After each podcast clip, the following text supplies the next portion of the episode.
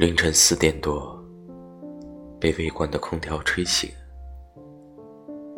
五点多，城市的喧嚣声。六点多睁开眼，以为是十点多。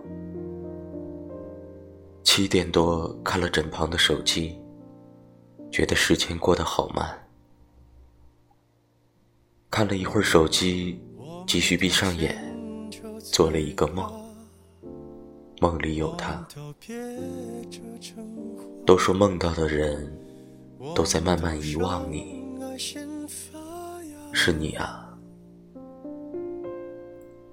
这么久了，我们还是那么默契的，谁都不联系谁，不知道是第几次了，好像只能梦里相见了，也只能梦里见了。所有的安静都是。